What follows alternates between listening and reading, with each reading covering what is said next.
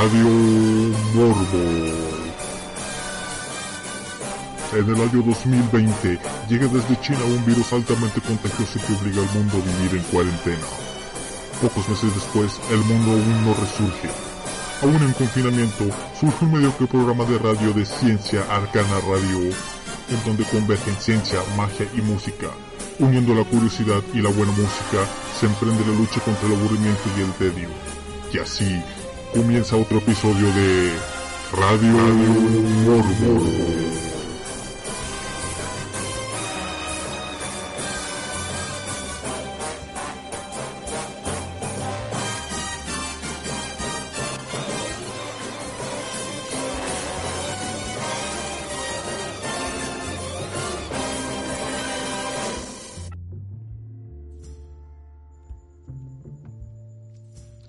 Bendecidas noches, sean bienvenidos a un episodio más de Radio Morbo, una emisión de Ciencia Arcana Radio después de escuchar, discúlpame que lo diga en español porque a mí me gusta más este velocísimo idioma, pero estuvimos con el Teatro de Vampiros de 10 de la noche a medianoche, con muy, eh, una muy buena selección de música y pues el chat se puso interesante, intenso e interesante. Bueno, antes de comenzar con el, con el programa habitual, quería eh, meterme un poquito en la política y hablar de algo que sucedió esta semana que tuvo una gran repercusión en los medios, que fue la presentación del documento de la BOA, que a mi parecer y a mi forma de entender las cosas, simplemente puedo ver que nos están aplicando algo que ya había mencionado en un capítulo anterior de Radio Morbo, que fue el de los protocolos de los sabios de Sion, en el que eh, se presenta un documento ficticio y, revelan de forma ridícula los planes de una sociedad secreta. Muy, pero muy parecido a lo que está sucediendo actualmente este, en México, ya que aparentemente eh, nuestro buen nombre, nuestro buen presidente, eh, quiere establecer ese miedo a la oposición como si fuera algo malo, aunque en realidad la mayoría de la política es mala, así que pues cuestión de perspectivas, pero si se pueden dar cuenta, eh, tiene todas las características de ese artículo ficticio de principios del siglo pasado y el lenguaje también a mi parecer tiene mucho que ver ya que eh, intentan poner como algo eh, autoinculpatorio algo que aparentemente una sociedad eh, maligna y secreta estaría planeando desde las sombras para destruir el mundo y que pues tiene que tiene muchos elementos de la realidad tal como los hashtags de el cacas y México no puede y todo ese tipo de cosas. Se nota que saben de historia y se quieren apoyar en cosas que han sucedido este, en el pasado para volverlos a traer al presente. Eh, una buena táctica que funcionó en su momento, vamos a ver qué tal funciona ahora, a pesar de que pues estamos en una, eh, supuestamente en, un gobierno no totalitario, en donde eh, el hecho de que tú te reúnas con otras personas para iniciar un movimiento político en contra del gobierno, que no sea golpista es perfectamente permitido, ya que pues son tácticas, la verdad, algo tontas y que pues de hecho así debería ser. La oposición justamente es eso, es eh, el contrario político a lo que estás presentando tú. Así que realmente está bastante jalado de los pelos. A mí me dio bastante risa cuando escuché el nombre, cuando vi algunas de las cosas que estaban diciendo y es realmente sorprendente eh, este tipo de tácticas que pues, nunca, nunca, pero nunca van a faltar eh, en la política tanto mexicana o como de cualquier otro lado. Así como ya habíamos mencionado, estas teorías que se están manejando con respecto al movimiento de falsa bandera que se está llevando en Estados Unidos para inculpar a, Donald Trump de todo este tipo de cosas que, pues, la verdad, eh, es, un, es el pan de cada día en los Estados Unidos, el racismo hacia la gente de color por de parte de todos, hasta dentro de los mismos, eh, de la misma gente de color, se discriminan entre ellos eh, por sus eh, relaciones de sangre o por cualquier cosa. Es bastante curioso todo esto. Y, es, y pues, podemos ver eh, claramente un movimiento político de la oposición al estar revelando o filtrando información supuesta del presidente que ya era conocida desde hace tiempo, pues, simplemente para chingar. El tema del día de hoy hablando un poquito más, más en concreto, eh, les voy a platicar un poquito la historia de una secta eh, muy famosa internacionalmente, pero que tuvo un gran impacto en los últimos años. Es la secta de NXIVM o algo así, es algo eh, difícil de pronunciar, que tiene adeptos tanto en México, Estados Unidos y Canadá. Pero todo eso va a ser después de este pequeñísimo corte musical aquí los dejo con For No Blondes, WhatsApp. Radio Morbo. Is on air.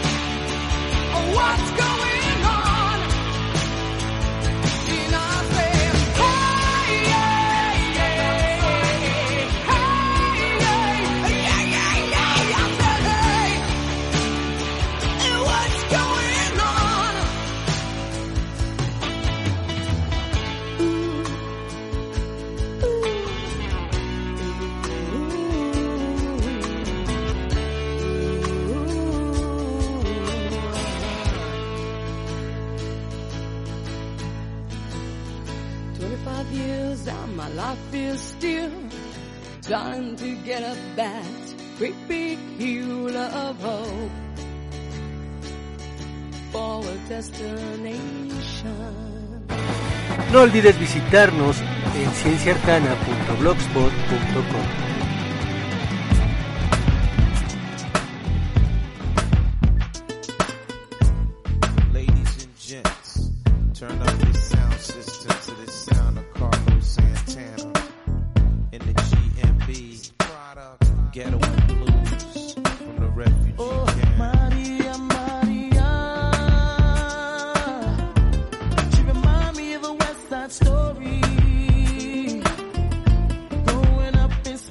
Harlem.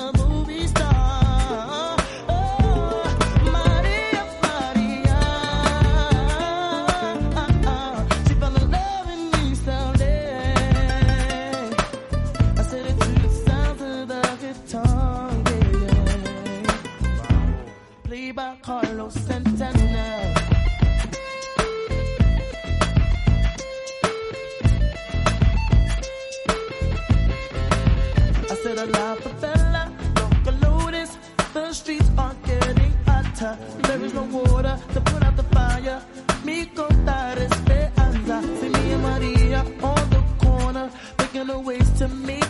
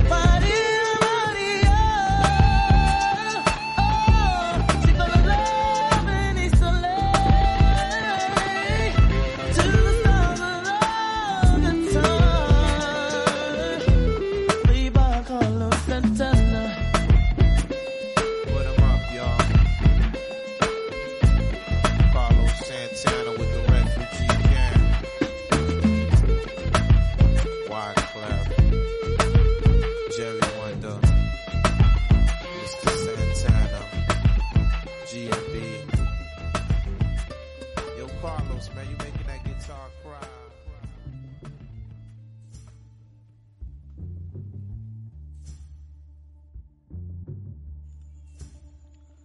Ahí tuvimos a Santana con María María y anteriormente eh, tuvimos a For No Blondes con WhatsApp. y unas eh, pequeñas respuestas a lo que se está hablando en el chat. Realmente es muy difícil que eh, México se convierta en un Venezuela, al menos no de forma rápida. Se va a tardar unos estos, dos sexenios completitos para que eh, realmente este cotorreo se vaya al mismísimo demonio. Y eh, hablando, eh, aclarando un poquito sobre AMLO, al menos que se resista gradualmente a una idea que él mismo propuso, que fue lo de la destitución presidencial, pues podríamos tener un cierto, cierto seguro de vida por al menos unos cuantos años más. Bueno, ya hablando un poquito más del tema principal del día de hoy, que es nada más y nada menos que una secta, eh, una secta que tuvo una gran relevancia desde unos ciertos años para, para acá, aproximadamente creo que desde el 2017 para acá fue cuando tuvo eh, gran importancia y que eh, nos deja bastante claro que todo este tipo de modas que se están poniendo eh, con respecto a estos coaches de vida y coaches de negocio y todas esas personas que te intentan motivar todo el tiempo, algo así como lo que había mencionado ya en emisiones anteriores con respecto a Bárbara de Regil y Flor Amargo, que tienen ese, ese sentido, esa personalidad eh, eh, tóxica, realmente es tóxico, ese ánimo tóxico de intentar que seas feliz todo el tiempo, que es algo relativamente imposible. Bueno, existen personas que se dedican a formar grupos, eh, a dar eh, conferencias sobre eh, este, este coach, este coaching de vida, de humor y de todo. Eh, aunque más que nada lo están aplicando a formas corporativas, a formas de negocios para que triunfes en la vida. Eh, y pues es bastante triste hasta dónde puede llegar una persona cuando ya tiene eh, el poder. Básicamente vamos a hablar de la secta NXIBM o NXBIM, no sé cómo se pronuncia exactamente, por la que la actriz Alison Mack enfrenta cargos de crimen organizado y tráfico sexual. Más o menos así es como funcionaba. Se presentaba como un espacio para la autoayuda y el desarrollo personal, pero detrás de esto se escondía un culto. Ahora, algunos de sus miembros, entre los que está la actriz Alison Mack, conocida por haber interpretado a Chloe Sullivan en la serie Smallville, son juzgados por crimen organizado y tráfico sexual. La intérprete se enfrenta a una pena de 40 años de cárcel, reportan medios estadounidenses. En el 2017 se informó que Mack fue identificada como la líder número 2 de la secta, que, según el diario The New York Times, tenía casi 400 mil miembros entre Estados Unidos, México y Canadá.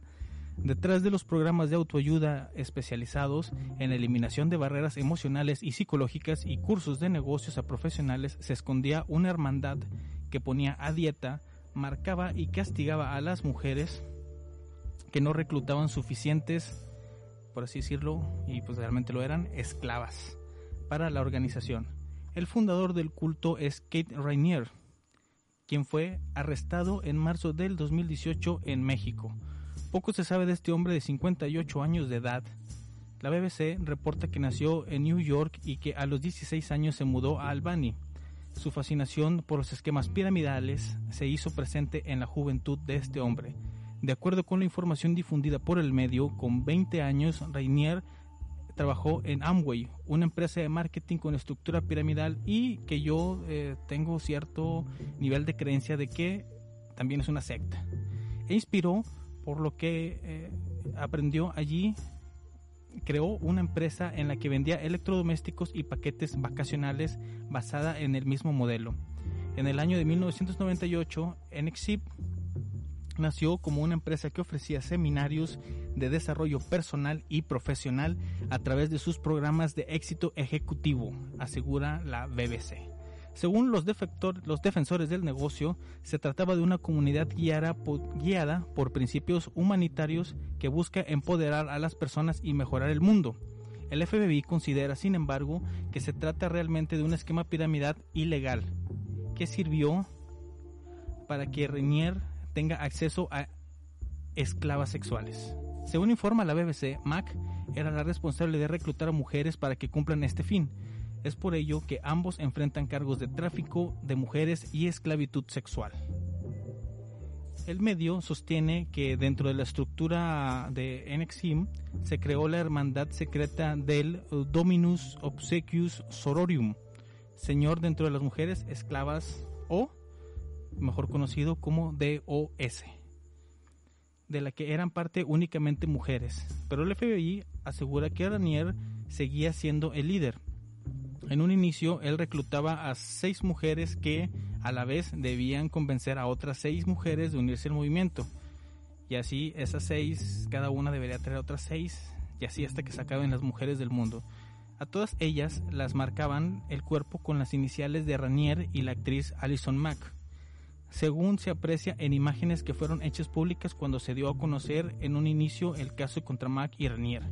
Las integrantes de la hermandad eran marcadas, según sus relatos, con un cauterizador cerca de su zona pélvica. Las historias de las mujeres fueron dadas a conocer por el diario The New York Times en el 2017.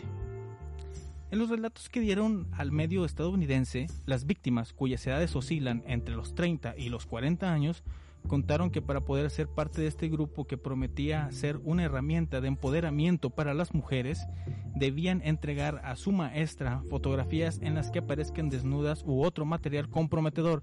No estoy muy seguro si realmente alguien que te pide material comprometedor de- deberías de confiar en él. Entonces, se les advertía de que esos documentos podían ser publicados si se daba a conocer la existencia de la hermandad. Entre las mujeres que dieron sus testimonios están Sarah Edmondson. Ella aseguró que antes de que las víctimas sean marcadas con las iniciales de Mac y Renier, otra mujer que también pertenecía al alto mando de NXIM, Lauren Saltzman, les obligaba a decir, por favor maestra, márcame, sería un honor. El procedimiento duraba entre 20 y 30 minutos. Se calcula que el grupo alcanzó a unas 16.000 mujeres. Otras informaciones que han salido a la luz en el curso de la investigación dan cuenta de que Ranier exigía a las mujeres que formaban parte de DOS una dieta estricta entre 500 y 800 calorías diarias. Además, se dio a conocer que Mac golpeaba con una paleta a las mujeres que no lograban reclutar suficientes esclavas. Mac, dicen informes, habría intentado reclutar a las celebridades como Emma Watson y Kelly Clarkson para esta hermandad. Lo hizo por medio de Twitter con mensajes en los que les hablaba sobre un increíble movimiento de mujeres y qué tal si quieres ser tu dueño, solo necesita tu propio jefe, necesitaría solo dos pequeñas explicaciones en el que pensó que podrían estar interesadas.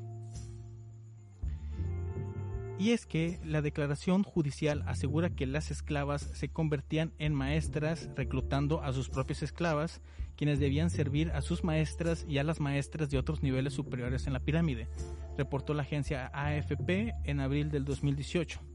El pasado martes 8 de abril del 2019, Alison Mack se declaró culpable de dos cargos de crimen organizado y de conspiración para crimen organizado. Sin embargo, informó la agencia EFE, aún tienen pendientes otros cargos relacionados con tráfico sexual, usurpación de identidad y blanqueo de dinero. La actriz, citada por el medio Hollywood Life, dijo que llegó a la conclusión de que debo de asumir toda la responsabilidad sobre mi conducta y por ello tomó la decisión de declararse culpable. También ofreció disculpas a su familia y a las personas que hirió por su adherencia equivocada a las enseñanzas de Kiet Renier. Ahí como la ven, era un control total, era un, este, estar reclutando constantemente gente.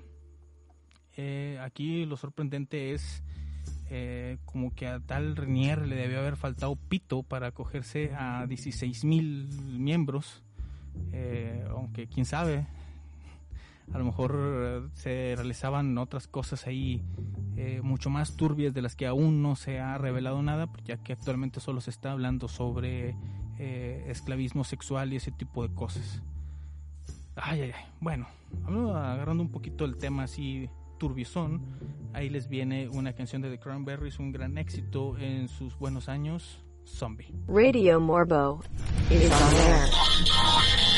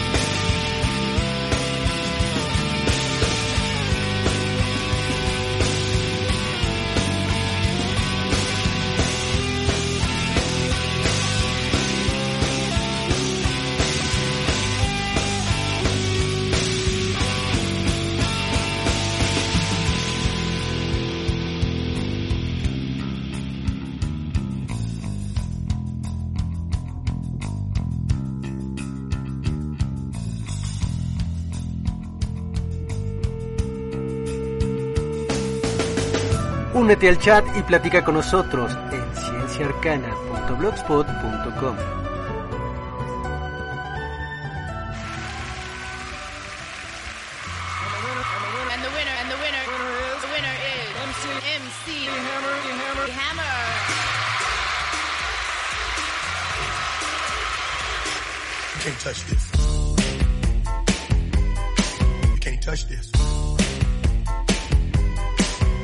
touch this. Can't touch this.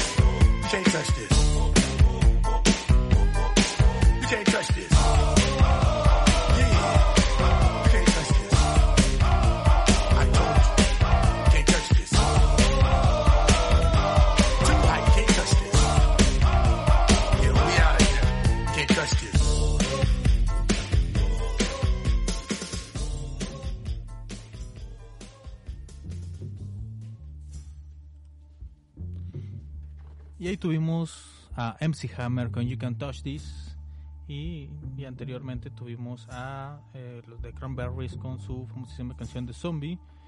Eh, para las personas que aún siguen escuchando después de Teatro de Vampiros, el programa anterior, disculpen la selección de música tan eh, diferente al anterior, al anterior programa, pero pues es, es agradable escuchar todo tipo de música. Eso es lo que digo. Bueno, continuando a hablar de esta eh, secta, ahora hay que hablar de la eh, de su parte mexicana. Esta entidad tiene representación en México, donde opera a través de los eh, Executive Success Programs o Programa de Éxito Ejecutivo o ESP, según sus siglas en inglés. La filial estaba dirigida por Carlos Emiliano Salinas. ¿Te suena ese último apellido? Pues sí, porque es el hijo del expresidente mexicano Carlos Salinas de Gortari. A su, hasta su dimisión tras la detención de Kate Renier, ahorita en la actualidad se supone que ya no está eh, funcionando 100% esta este, parte mexicana y creo que también la parte canadiense. SPS operaba en México desde el año 2000 tiempo en el que ha impartido alrededor de 250 cursos de entrenamiento para un total de 8.000 personas. En México, Carlos Emiliano Salinas Oceli, hijo del expresidente Carlos Salinas de Gortari, es parte de Execute Success Program, que es a su vez parte de NXIBM, ya como he dicho. Él mismo daba conferencias sobre, él mismo daba conferencias sobre temas de superación. La relación de Renier con Salinas Oceli es pública y al menos en los círculos políticos y empresariales no es un misterio. El mismo hijo del expresidente relaciona su organización eh, movimiento Inlac Edge por la Paz AC con NXIBIM y sus postulados. Según autoridades estadounidenses, Salina no operaba solo, tenía un socio, Alex Betancourt Ledesma, quien ha sido señalado de recibir fotografías comprometedoras llamadas así colateral de las esclavas sexuales llamadas eh, perdón, cuales servían como chantaje para evitar que los involucrados rompieran su contrato de confidencialidad, que no rompieran su contrato de confidencialidad y se comprometieran más con la secta. Eh, aunque yo vi muchas entrevistas y vi muchas eh, postulaciones de las personas que fueron relacionadas eh, a este movimiento en México, nos decían que no se estaban llevando a cabo estas mismas prácticas, eh, pues según las investigaciones todo aparentaba que sí. La actriz Catherine Oxenberg afirma que cuatro hijos de expresidentes mexicanos, además de Emiliano Salinas, son miembros del culto. Ana Cristina Fox, hija del expresidente Vicente Fox, Cecilia Salinas Ocelli. Se ha hablado de la participación de Federico de la Madrid, hijo de Miguel de la Madrid, y de Alejandra González Anaya, hermana del exsecretario de Hacienda José Antonio González Anaya. Además, Rosa Laura Junco, hija del fundador del diario Reforma, Alejandro Junco de la Vega, compró una casa en Waterford donde se realizaban rituales de la secta. Según declaraciones de la cofundadora de NXIVIM, Nancy eh, Salzman, Además, Junco es considerada la quinta en la línea jerárquica de DOS, encargada de guardar los colaterales y de invitar a las mujeres a formar parte del grupo, en el cual terminaban como esclavas sexuales y o marcadas como ganado con las iniciales KR en referencia al líder. Loreta Garza Dávila, empresaria de Nuevo León, Monterrey, también fue involucrada en Exim. Ella dirigía la escuela Rainbow Cultural Garden, Cultural Garden. Sus hermanas Carola y Jimena han sido acusadas de complicidad. Jack Levy, empresario de Jalisco, también ha sido vinculado al círculo cercano de Kate, además de Ivy Nevares, Mariana y Daniela Fernández. En la lista de mexicanos involucrados se encuentra Daniela Padilla, Camila Fernández y Mónica Durán, señalados como los maestros del primer círculo de Dominant Over Submissive o DOS. Eh, era, como ya había dicho, eh, la parte más sexual de todo este asunto. Eh, creado a finales de 2016. También se encuentra Margarita García de Alba, directora general de la empresa Nopalito. Eh, Fabiola Sánchez de la Madrid, Marisela Ramos y un chorro de nombres más que algunos no tienen mu- mucha importancia, más que las últimas personas que son em, Marcela Gómez del Campo, hermana eh, de Mariana Gómez del Campo y prima de Margarita Zavala Gómez del Campo, esposa del expresidente Felipe Calderón. Los defensores de los cursos de NXIM dicen que los talleres agudizan la concentración y han sido descritos como maestrías prácticas de administración de empresas.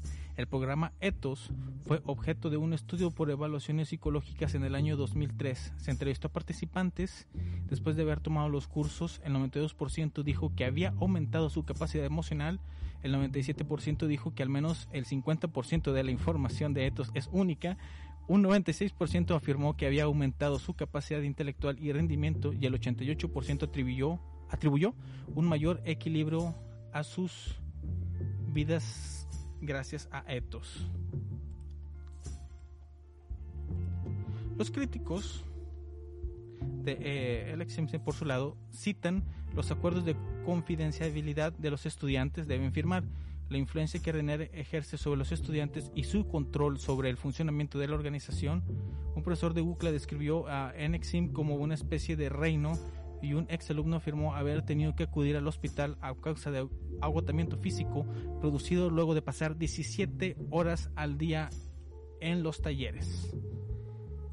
Vaya, vaya, vaya, vaya. Ahí como podemos ver, eh, aunque sí, como estaba diciendo el buen mago del trueno en el chat, que eh, la educación en México es tiene mucho que ver con este tipo de, de cosas de adoctrinamiento.